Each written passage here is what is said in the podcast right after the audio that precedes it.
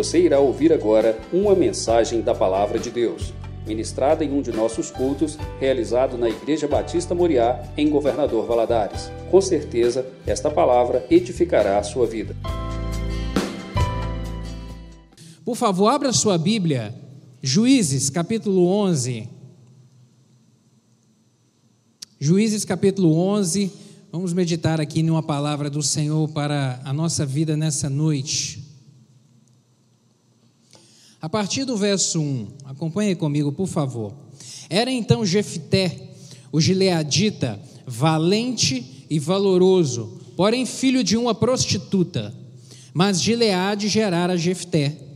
Também a mulher de Gileade lhe deu filhos, e sendo os filhos dessa mulher já grandes, repeliram a Jefté e lhe disseram: Não herdarás em casa de nosso pai, porque és filho de outra mulher. Então Jefité fugiu de diante de seus irmãos e habitou na terra de Tobi.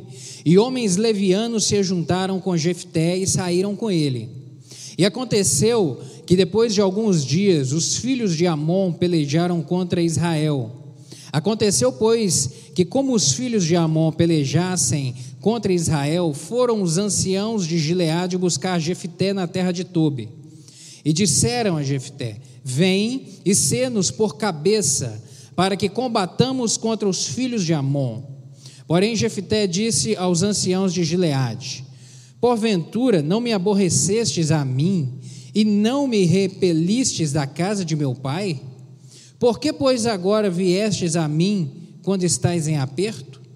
E disseram os anciãos de Gileade a Jefté: Por isso, me, por isso mesmo tornamos a ti para que venhas conosco e combatas contra os filhos de Amon e nos sejas por cabeça e sobre todos os moradores de Gileade. Então Jefité disse aos anciãos de Gileade: Se me tornardes a levar para combater contra os filhos de Amon, e o Senhor nos der diante de mim, então eu vos serei por cabeça? E disseram os anciãos de, Gile, os, os anciões de Gileade a Jefté: o Senhor será testemunha entre nós, e assim o faremos conforme a tua palavra. Assim Jefté foi com os anciãos de Gileade, e o povo o pôs por cabeça e príncipe sobre si. E Jefté falou todas essas palavras perante o Senhor em Mispa. Agora, a partir do verso 28, acompanhe aí. Porém, o rei dos filhos de Amon não deu ouvidos às palavras de que, Jefté lhe enviou. Então o Espírito do Senhor veio sobre Jefté e atravessou ele por Gileade e Manassés, porque passou até Mispá de Gileade, e de Mispá de Gileade passou até os filhos de Amon. E Jefté fez um voto ao Senhor e disse: Se totalmente deres os filhos de Amon na minha mão, aquilo que saindo da porta da minha casa me saíram ao encontro, voltando eu dos filhos de Amon em paz, isso será do Senhor, e oferecerei em holocausto. Assim Jefté passou aos filhos de Amon a combater contra eles, e o Senhor os deu na sua mão, e os feriu com grande mortandade, desde Aroer até chegar a Mi Aminite, vinte cidades, e até Abel, Queramim. Assim foram subjugados os filhos de Amon diante dos filhos de Israel. Amém. Feche seus olhos, vamos orar mais uma vez. Senhor Deus, obrigado pelo privilégio que é estarmos diante da tua santa palavra. E eu lhe peço, Pai querido, que o teu Espírito Santo possa comunicá-la ao nosso coração nesta hora. Pai, eu lhe peço que o Senhor envie em nome de Jesus e derrama da tua graça sobre o coração de cada um dos meus irmãos, onde cada um estiver nessa hora, meu Deus, aqueles que estão acompanhando ao vivo, meu Pai, ou aqueles que vão assistir essa palavra depois, que o teu Espírito Santo ministre de uma forma poderosa aos corações de cada um. Dá-me graça para transmitir essa palavra, pois eu dependo de ti, Espírito Santo, em nome de Jesus. Amém.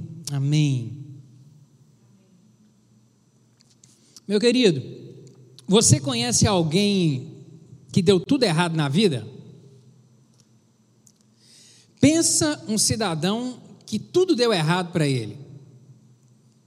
Jefté. Jefté. Um cidadão que as coisas deram errado ao mesmo tempo para ele, assim, de uma maneira impressionante, foi Jefté. Olha só, todos nós enfrentamos problemas e dificuldades na vida. É comum, às vezes a gente enfrenta um, um, uma tempestade, um vento ruim, uma maré ruim, sabe, um momento difícil. Mas algumas pessoas vivem determinados momentos na sua vida como parecendo que um precipício se abre sobre seus pés. Parece que os problemas vêm aos montes, ou às vezes elas enfrentam um grande problema ou vários problemas ao mesmo tempo, que causam isso perante ela, quase que um precipício que se abre sob seus pés e que a leva a fundo de um poço, ou a um poço sem fundo, porque a pessoa às vezes não vê nem onde é o fundo, porque um, um buraco vai chamando o outro e ela só vai é, é, afundando ainda mais. Um momento realmente difícil, momento muito complicado, momento às vezes de grandes perdas ou de muitas perdas ao mesmo tempo. Aqui esse texto que nós lemos em Juízes capítulo 11 conta a história de Jefté. Um homem valoroso chamado Gileade, ele teve um filho com uma prostituta e deu o nome a esse menino de Jefté. Mas ele era casado ele teve outros filhos com a sua esposa. E quando o texto que nós lemos diz que quando os filhos legítimos, assim dizendo, cresceram, eles expulsaram Jefté de casa. Falaram: Olha, você não vai herdar a herança do nosso pai. Então ponha-se e colocaram ele realmente de portas para fora expulsaram ele de dentro de casa. E aí veja só aqui, em um mesmo dia, Jefté perdeu o conforto da casa, perdeu o conforto da sua casa, no mesmo dia ele perdeu a posição social que ele ocupava, que ele já era um adulto, ele era conhecido dentro da cidade de Gileade, então ele perdeu, ele perdeu a, o conforto de casa, ele perdeu a sua posição dentro da cidade, ele perdeu as suas posses, ele perdeu a sua fonte de renda, no mesmo dia ele perdeu o direito de herança, ele foi humilhado publicamente, porque todo mundo da cidade ficou, tomou conhecimento. Nós lemos aqui que os anciões da cidade tomaram conhecimento a respeito disso que aconteceu, e ele ainda foi expulso de casa. Imagina só isso tudo acontecendo no mesmo dia na vida de uma pessoa. Que, que, que tormenta, que catástrofe. Uma grande catástrofe. Foi o que Jefté enfrentou aqui. E o texto diz que ele fugiu e foi habitar numa cidade chamada Tobi. Teve que sair realmente fugido e, e corrido. E o texto relata aqui que, por fim, homens, a, a, a Bíblia os adjetiva como homens levianos. Homens levianos ainda foram habitar é, é, com Jefté, foram a, o, o, os únicos que quiseram morar com ele, ainda foram habitar com ele homens que não tinham uma boa índole, homens que não tinham uma boa conduta, homens que eram realmente às vezes muito, que eram más companhias. Foi o que restou de companhia para Jefté nesse momento aqui. Sabe, objetivamente, olhando a vida de Jefté nesse momento aqui, sobre uma ótica objetiva, tinha tudo para dar errado. Dali para frente, só ia ser caos, dali para frente só ia ser dificuldade, dali para frente não tinha nada contribuindo para que as coisas dessem certo aqui na vida dele. Eu vejo que a história de Jefté, ela se assemelha bastante a um período da vida de Davi, do rei Davi. Um período ali onde ele fugiu durante vários anos de Saul, que queria cortar sua cabeça. Fugiu para poder salvar a sua pele. E 1 Samuel capítulo 22 conta isso. Também que homens, também considerados levianos, é que restaram como companhia para Davi durante muitos anos da sua vida, o tempo que ele viveu fugido. Tem muito, bastante semelhança a história desses dois. E, e quando eu estava meditando nesse texto aqui, o Espírito Santo estava me incomodando a respeito de algumas coisas e pensando por que, que algumas pessoas que tinham tudo para dar errado na vida, elas obtêm sucesso, elas conseguem superar a, as dificuldades e têm êxito e têm grandes vitórias. E eu digo aqui exemplos como Jefté, como Davi, que eu disse, como Raabe, a prostituta, como Ruth, que tinha tudo para poder dar errado ali em um momento da vida dela, dali para frente mas que tiveram vitória. E por que que algumas pessoas que, tem, que tinham tudo para poder dar certo acabaram tendo um final muito triste nas suas vidas? Quer um exemplo de gente assim?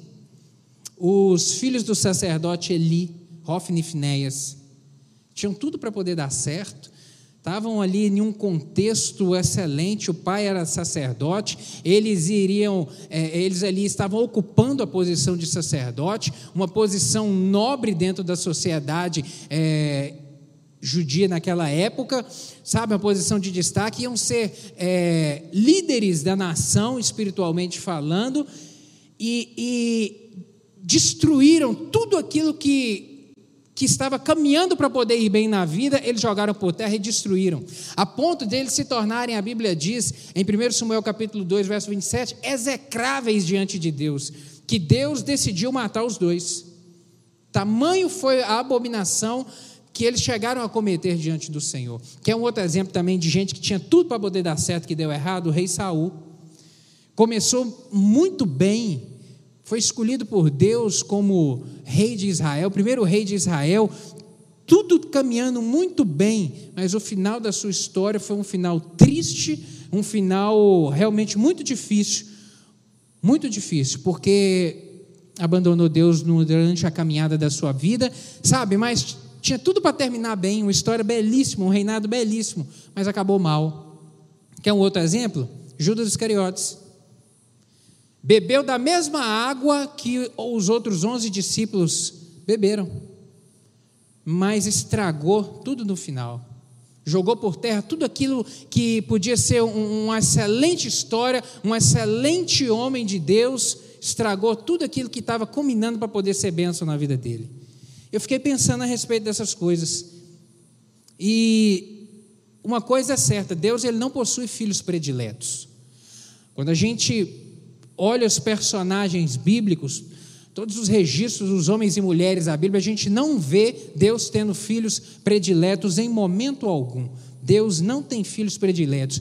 E o que eu aprendo, olhando para o, o exemplo da vida de homens do, da, da Bíblia, personagens da Bíblia, é que somos nós que construímos o nosso futuro de acordo com as decisões, com as escolhas que fazemos, sabe, de acordo com às vezes com as negligências ou não que temos e principalmente com o nosso compromisso com Deus. É de acordo com isso é que é baseado o resultado da nossa vida lá na frente. Sabe? E aqui com isso, querido, quando eu digo que é você que constrói o seu futuro, entenda só, eu não quero aqui humanizar a Bíblia. De maneira alguma. Eu não quero aqui com essa palavra colocar o homem no centro e Deus como um personagem secundário. Não, não entenda assim. O Senhor é o Senhor da história. Deus sempre está no centro. Deus sempre controla, Deus sempre dirige, Deus sempre tem o domínio, a autoridade e o poder. Mas nós não podemos colocar na conta de Deus o resultado das frustrações que enfrentamos na vida em decorrência das nossas falhas, em decorrência da nossa negligência para com o Senhor, em decorrência da nossa negligência com o compromisso que deveríamos ter com o Senhor. Isso a gente não pode colocar na conta do Senhor. Por isso que são as nossas, é a nossa postura que vai definir o nosso resultado. E olhando aqui para a história de Jefté, eu vejo isso de uma forma muito clara.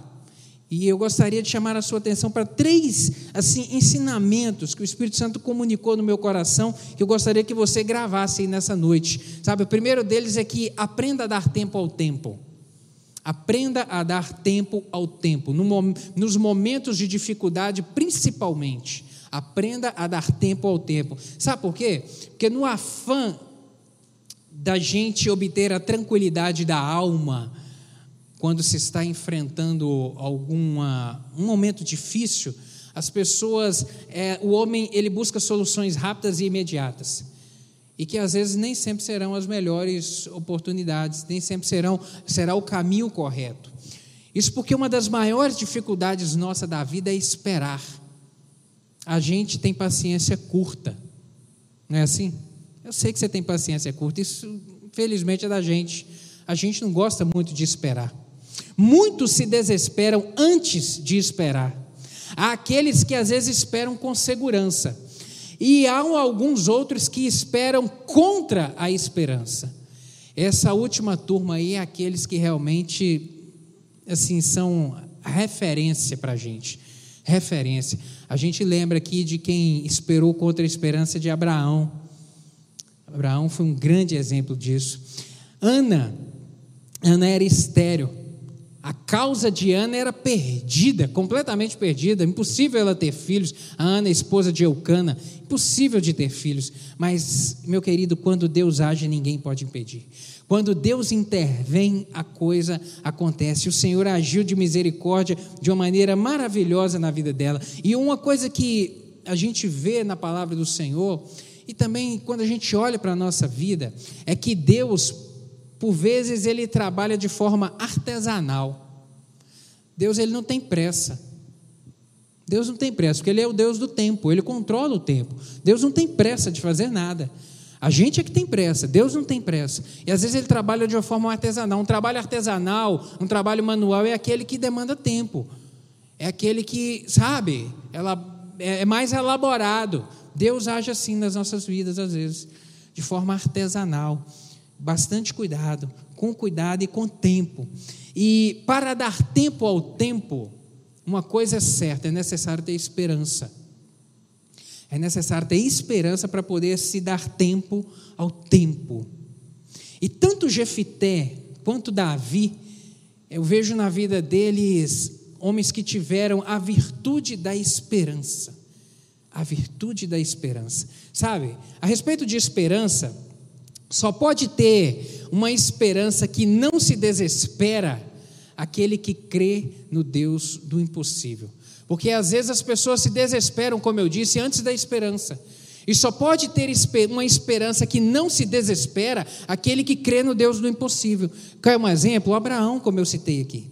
Sabe, não há momento, não há circunstância, não há momento e não há circunstância que possa impedir o agir do Senhor. Quando Deus quer começar, meu querido, algo, um projeto novo na sua vida ou na minha vida, não há circunstância ou momento que possa impedir isso. E eu creio que nessa noite, de repente, aí onde é que você está, hoje, de repente, é o tempo do Senhor começar um projeto novo na sua vida, começar a escrever uma história nova a partir desse contexto que você está vivendo. Esse contexto, às vezes, que para você é de desesperança onde você está sem esperança, mas hoje de repente é o momento, porque para o Senhor, meu querido, Ele pode o que a gente não pode fazer. Onde a nossa mão não alcança, a mão de Deus alcança, a mão de Deus vai. Como eu falei a respeito de Abraão, Sara era uma mulher estéril. Deus havia prometido fazer de Abraão pai de uma grande nação. A, a, a mulher era completamente estéril e idosa ainda, para piorar a situação. O bom senso dizia que era impossível. A razão dizia que não pode ser, mas a fé dizia que é possível. A fé dizia que é possível, tudo é possível. E porque Abraão creu, Contra a esperança, ele obteve vitória e ele foi abençoado. Romanos 4, versos 20 e 21 fala isso. Não duvidou da promessa de Deus por, por incredulidade, mas pela fé se fortaleceu, dando glória a Deus, estando plenamente convicto de que ele era poderoso para cumprir o que prometera. Meu querido, Deus não mente, Deus não se engana, Deus não chega atrasado. Meu querido, aquilo que ele fala, ele cumpre, o que ele promete, ele realiza, porque ele controla todas as coisas. Ele é o Deus do impossível, ele é o Deus do sim e o Deus do amém. Aquilo que ele diz tem que se cumprir, o universo tem que se mover para em obediência à palavra do Senhor para cumprir aquilo que ele determina. Mais uma coisa a respeito de esperança. Só pode ter uma esperança que não se desespera aquele que descansa na providência do Senhor. Aqui, Jefité, quando eu olho para a vida dele aqui, eu vejo que ele não parou para poder brigar com seus irmãos pela herança dele. Ele não parou, ele seguiu adiante na vida dele. Embora ele tenha sido é, confrontado, ele tenha sido injustiçado, mas ele não, ele não parou para poder é, discutir a respeito disso, brigar. Ele tocou a vida para frente. Ele falou: Não, eu vou embora para frente, porque ele creu. Eu vejo aqui nas entrelinhas que ele creu no seu coração que o Deus que sustentou o seu povo, seus antepassados no deserto por 40 anos, seria o mesmo Deus que iria enviar provisão para a vida dele por onde é que ele caminhasse, por onde é que ele fosse, apesar das, da má sorte que ele estava vivendo naquele momento, ele cria que Deus enviaria provisão que ele necessitava para a vida dele. E por isso ele foi abençoado. Deus honrou a confiança confiança que Jefté colocou nele, o abençoou, ele se tornou um grande guerreiro e tão abençoado que a fama dele correu por toda aquela região e a, as pessoas da cidade dele, de Gileade, os anciões, diz aqui a palavra do Senhor, foram até ele para buscar nele ajuda, para buscar nele socorro, para que ele viesse liderar a cidade, para que ele viesse liderar o seu povo o tempo da honra chegou na vida de Jefté, mas porque ele deu tempo ao tempo. Deu tempo ao tempo e confiou que o Deus da providência seria o Deus que iria agir a seu favor. A mesma coisa eu vejo na vida de Isaac. Lembra lá daquele momento onde Isaac estava caminhando no deserto e a Bíblia diz que ele cavava poços, isso está lá em Gênesis capítulo 26, ele cavava poços e os filisteus vinham e entulhavam seus poços, ele seguia mais para frente e cavava outro poço e os filisteus vinham e contendiam com ele e entulhavam os poços, Ali a gente não vê é, é, Isaac se levantando para guerrear contra o filisteu, a gente não vê Isaac se levantando para combater contra o filisteu, para retomar posse, não. A gente vê Isaac prosseguindo e indo para frente. Isaac indo para frente, vinha dificuldade, ele ia para frente e cavava posse novamente. E a bênção de Deus, porque ele cria que por onde ele caminhasse, a providência divina estaria sobre a vida dele. E isso foi de uma maneira tão evidente que os inimigos dele, os filisteus, procuraram a ele para fazer aliança com ele, porque reconheceram que ele era um homem abençoado de Deus, porque ele cria na providência do Senhor na sua vida, e isso o fazia esperar o fazia aguardar, porque ele estava convicto que Deus, a presença do Senhor, estava com ele. Mas algo que eu vejo que é a respeito de esperança é que só pode ter uma esperança que não desespera aquele que crê no Deus das grandes transformações. Jefté aqui, o povo judeu estava sendo oprimido pelos pelos filisteus e pelos amonitas há 18 anos. Se você voltar um pouquinho no capítulo 10, versos 7 e 8, diz isso. Por 18 anos, o povo judeu estava sendo oprimido pelos filisteus e pelos amonitas. E vencer um inimigo belicamente superior é quase impossível impossível. Mas Jefité, ele tinha uma confiança no Deus do impossível. Jefité creu que Deus poderia transformar aquela situação, aquilo que para ele era incapaz de fazer. Ele creu no Deus que tudo pode transformar, aquilo que ele não podia fazer. Ele creu que ele cria que Deus pelejaria e lhe daria a vitória. E por isso ele foi honrado e abençoado pelo Senhor. Teve realmente vitória. Sabe, meu querido? O limite do milagre é o limite da confiança que você tem em Deus. O limite do milagre que você precisa hoje é o limite, ele, o, é, é do tamanho da confiança que você coloca em Deus.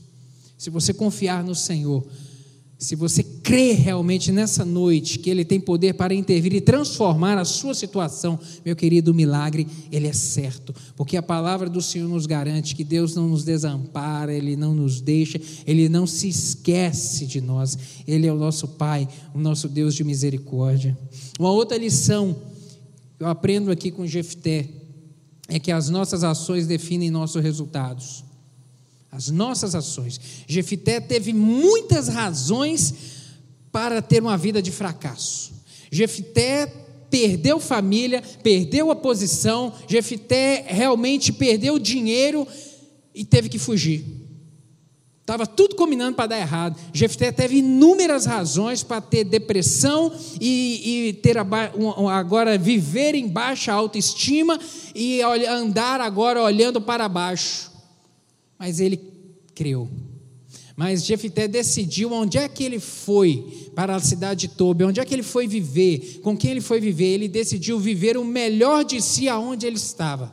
decidiu viver o melhor, mesmo na companhia de homens levianos, assim como Davi, que eu mencionei lá em, em, em 1 Samuel capítulo 22, verso 2, diz isso. Ele, ainda onde é que ele estava aqui, Jefté decidiu, mesmo com um grupo, liderando um grupo de pessoas ali de má fama, de má índole, mas ainda assim, naquele contexto, ele decidiu guardar os seus valores e não negociar os seus princípios.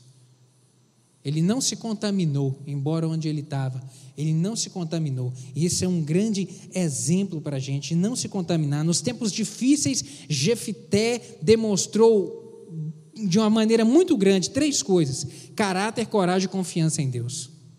Caráter, porque ele não procurou vingança das pessoas que das pessoas que, os, que, o, que o o desprezou, ele não procurou vingança com aqueles que o expulsaram.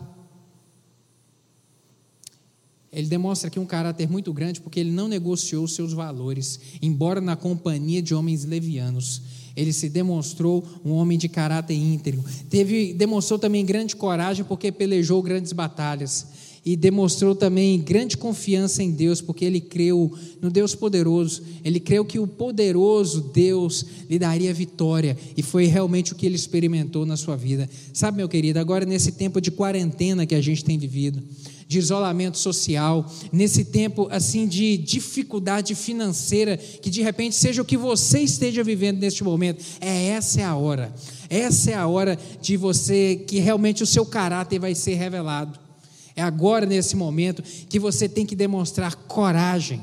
E é agora, nesse momento, que você tem que invocar o nome do Senhor e crer que o Deus de Abraão, o Deus de Isaac, o Deus de Jacó, é o seu Deus, é o Deus que te sustenta, é o Deus, é o seu Pai. É nessa hora, é agora que é a hora realmente de ser revelado aquilo que está dentro de você, aquilo que você tem de essência que é a sua base do seu caráter e a sua vida e a sua essência espiritual. É agora, é nesse momento que elas vão ser reveladas. E uma última coisa que eu aprendo aqui da vida de Jefté é que Deus vê onde ninguém vê. Deus olha e vê onde ninguém vê. Deus havia decidido libertar o povo judeu aqui dessa desse momento difícil que eles viviam aqui, debaixo do jugo dos filisteus e dos amonitas. Capítulo 10, versos 16 a 18 diz isso: que Deus havia decidido promover a libertação. E, embora longe da sua casa, embora longe de casa, Deus viu em Jefité um homem ideal para, para liderar o seu povo, para promover a libertação que eles tanto precisavam. Embora longe de casa, sabe, querido?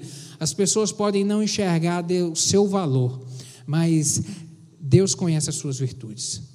As pessoas podem não enxergar o seu valor, mas Deus conhece as suas virtudes, porque Ele vê onde as pessoas não veem. As pessoas podem não dar valor às suas qualidades, mas Deus conhece a sua essência. Deus olha para dentro de você, Ele conhece, sabe, Ele consegue ver os momentos onde você invoca o nome dEle, Ele vê a, a sua confiança que você tem depositado nele e aquilo que você tem esperado do agir dEle na sua vida. Deus vê. Deus vê. Ele tudo conhece, ele tudo sabe. Segundo, segundo Crônicas, capítulo 1, verso 9, diz o seguinte: Pois os olhos do Senhor estão atentos sobre toda a terra, para fortalecer aqueles que lhe dedicam totalmente o coração. E Salmo 34, verso 15: Os olhos do Senhor estão sobre os justos e os seus ouvidos atentos ao seu clamor. Os olhos do Senhor estão sobre você nessa noite.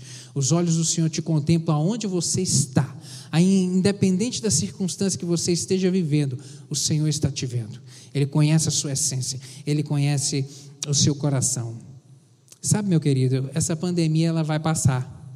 Essa pandemia não é o fim. Essa pandemia não é o final da sua vida. Não é o final. Ela pode, de repente, ter arrastado você para uma situação muito difícil de saúde saúde no corpo, de repente, uma enfermidade psicológica. em razão do isolamento, uma tristeza, ela pode ter te arrastado para isso, ela pode ter te arrastado por uma dificuldade financeira muito grande.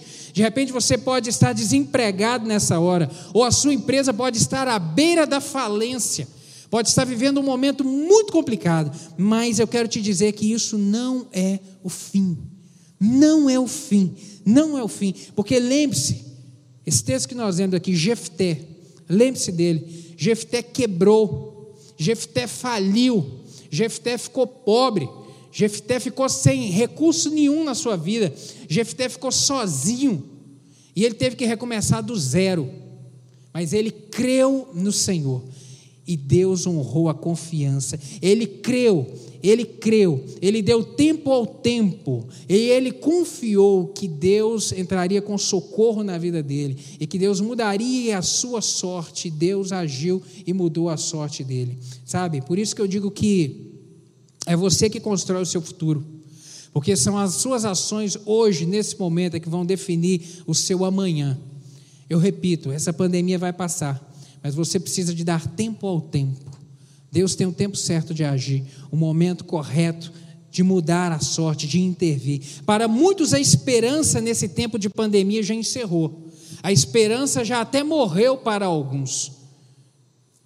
Mas eu quero te dizer que se você crê no Deus, no Deus de Jefté, no Deus de Davi, no Deus de Abraão, se você crê realmente, esse momento Deus pode fazer brotar esperança no seu coração. Esperança, uma esperança que não se desespera, não se desespera, porque o nosso Deus é o Deus que faz vivificar os mortos, é o Deus que traz vida àquele que está morto. O nosso Deus é aquele que traz existência às coisas que não existem. O nosso Deus é aquele que faz uma mulher estéril ser mãe de muitos filhos. É um Deus que pode o impossível, e Ele pode agir hoje na sua vida sim. Dê tempo ao tempo. Confie no Senhor e espera nele, porque Ele é o Deus que tudo pode fazer para transformar a sua situação, independente da circunstância que você esteja vivendo nessa noite. Creia nisso. Tome posse dessa palavra para a sua vida nessa noite. Em nome de Jesus, feche os olhos. Vamos orar mais uma vez. Pai, o Senhor é Deus de amor, Deus de milagre.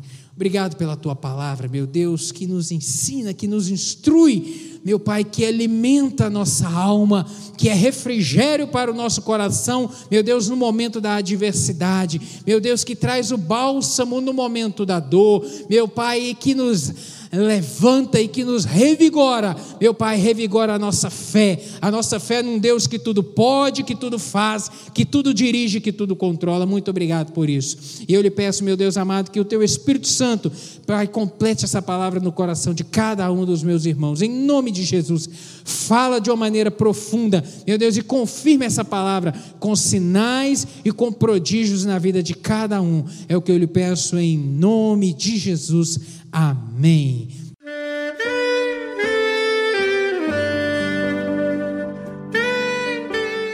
Querido amigo, Deus se interessa por você. Ele conhece as circunstâncias atuais da sua vida. Não hesite em buscá-lo.